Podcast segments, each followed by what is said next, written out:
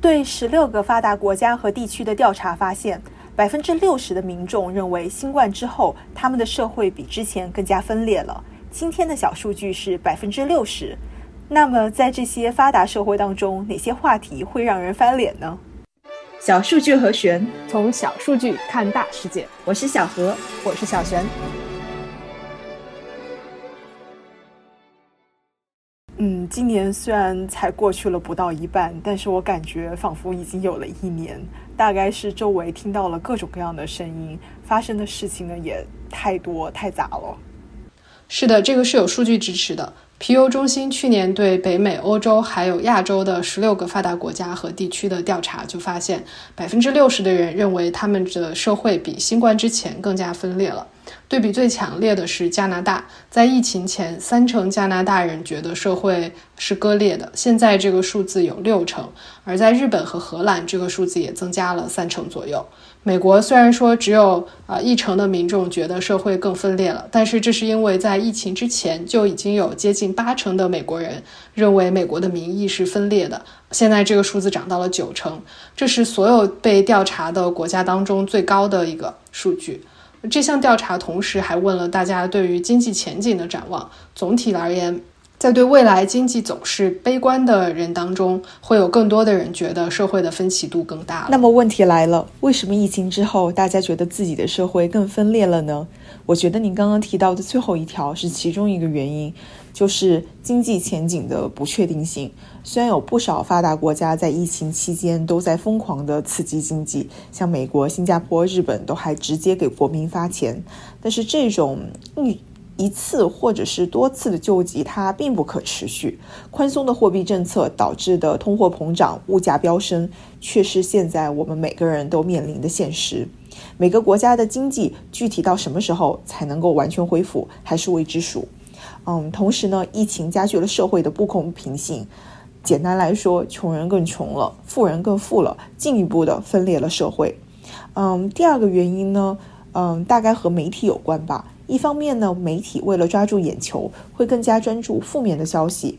拿美国来说，二零二零年与新冠有关的消息里面有百分之八十七的都是负面的，病毒的消息多，疫苗的报道少。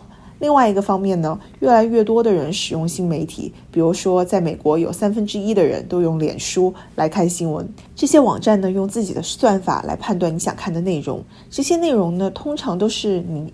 会认同的东西，所以很多人相当于就是活在一个回音室里面，不停的听到同样的声音，更进一步强化了自己的观点，结果就是更难接受对立的观点，嗯，也越来越少有真正中立的声音。与此同时呢，这个调查也调研了大家对于疫情管控的看法。调查人员呢问受访者，觉得自己的政府抗疫的政策是过于严格、不够严格，还是恰到好处？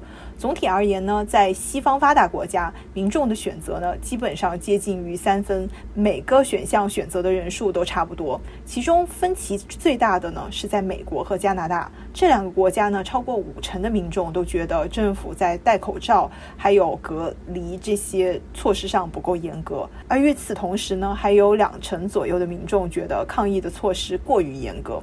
相比之下呢，亚洲的发达国家和地区，超过六成的民众呢都觉得自自己的政府防疫的策略还是不错的，呃，比西方国家高了不少。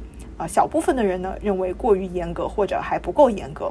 其中呢，唯一的例外来自于日本，超过六成的日本人呢认为政府过于躺平，只有不足一成的人觉得政府过于严格。如果拿民众的感受和新冠所导致的死亡人数来跑回归的话呢，就会发现，呃，因为新冠而离世的人越少的地方呢，民众对于抗疫的政策就越满意，在这个问题上产生的分歧就相对的少。比如说像在新加坡和新西兰这样的国家。嗯，那么除了与疫情有关的话题以外，还有哪些在公众之间分歧特别大、特别容易点燃大家怒火、让人翻脸的话题呢？我们去看了一下，因为涉及错综复杂的社会议题，并没有哪一项研究能够完整的总结和排列所有的争议。但是我们结合一些看到的报告和榜单，给大家提供一些参考吧。啊，拿美国来举例。我们参考了学术影响力这个网站，他们用机器学习测算了各种话题的维基百科和相关链接的浏览次数，给出了一个榜单，排名不分先后。首先是堕胎，支持堕胎的人认为堕胎权是宪法保护的公民隐私，同时女性有掌握自己身体的权利。不支持的一派则多为信教或者保守派。这个话题更加具体的内容，欢迎大家去听我们上一期的节目。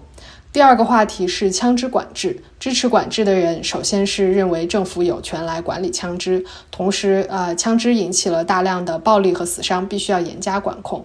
那还有不支持的一派，则认为宪法保护持枪权，政府没有权利去管理，同时枪只是工具，想要犯罪的人没有合法的枪也能犯罪。嗯，第三个话题呢，就是关于公民隐私，呼吁更多隐私的支持者呢，认为政府对于公民的监控属于违宪的行为。呃，同时像谷歌、脸书这样的公司，他们也不应该在不经同意的情况之下收集用户的信息。反对者呢，则认为国家的安全和防范恐怖主义是更重要的议题，可以凌驾于个人隐私之上。第五个话题呢，就是女性权利的问题。堕胎权当然也是其中的一部分，但除此之外呢，在社会生活的各个方面，支持者呢认为女性追求平等还有很多亟待解决的问题，反对者呢则认为一部分不平等呢是因为生理构造。造成的。除此之外呢，女性已经追求到了足够的平等。例子呢就列举这么多了。其实榜单上面一共有三十个话题。呃，另外想提一下，这个网站的主页呢其实是做大学排名的。做这个榜单的目的呢是给学生提供各种各样的争议性话题，帮助他们练习批判性思考的能力。是的，其实疫情以来。啊，特别是今年，虽然宅家的时间变多了，但是国内外的大事却一点没有少。我在朋友圈里边就目睹了很多次，因为对一个事件的看法不同而翻脸的事情，双方都会惊叹：“我不知道你居然是这样的人。”我们来简单的总结一下，我觉得第一个翻脸话题可能就是俄乌战争，啊，讨论它是侵略还是正义的，支持乌克兰还是俄罗斯，乌克兰到底是不是在搞纳粹？嗯。已经可以感觉到这些话题里面交战双方的怒火了。第二个的话呢，大概就是关于你爱不爱国的问题了。当然，如果一个人很坦然地说他不爱国，那就没有什么好争论的了。呃，另一方呢，或许可以直接选择断交。更多的争论其实在于爱国到底是什么意思，有什么样具体的表现，还有到底谁的表述呢才能代表真正的爱国？我们在现实生活中常常遇到的一个问题就是，如果我们发现了问题，提出了意见，是不是就不爱国了呢？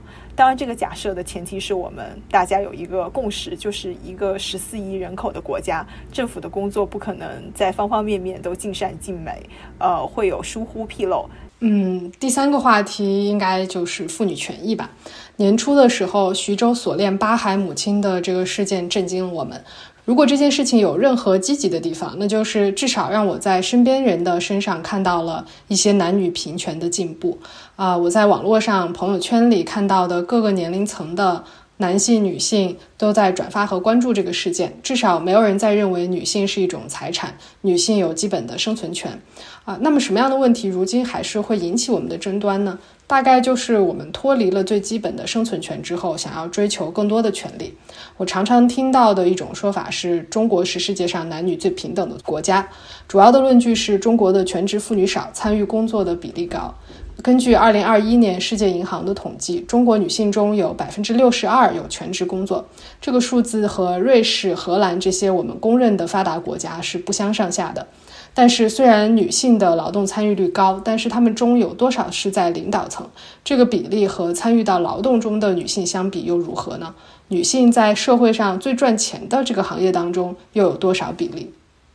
我记得川普当年上台的时候呢，美国就涌现出了一堆关于如何面对翻脸话题的书籍，有的呢是科普美国保守的地区人民的生存现状，还有他们思考的方式；有的呢就是心灵鸡汤，例如你发现结婚二十年的老公一觉醒来，居然他投的是川普，你以后该如何继续面对这个人？节目的最后呢，作为梁文道先生八分的忠实听众，他在上个月自己的一期节目里面回答了一位听众的提问。呃，提问的意思呢，大概是作为普通的百姓，或者说是中国的这个中产阶级，我们现在呢应该怎么样更好的保护好自己和家人？呃，我想把道长的回答呢当成这一期的结尾。嗯，他大概是这样说的：在历史的洪流当中，我们中的绝大多数人只能是任人鱼肉，在大时代中想要逆流，难度其实是非常大的。但是呢，看我们对保护的定义是什么。我们能做的大概是保护好自己的良知，保护好自己的判断力。尽管这些也非常困难，但是我们或许可以做到。这就是今天的节目啦！小数据和弦每周四更新，不定期惊喜加更。欢迎留言告诉我们你想听的数据。See you。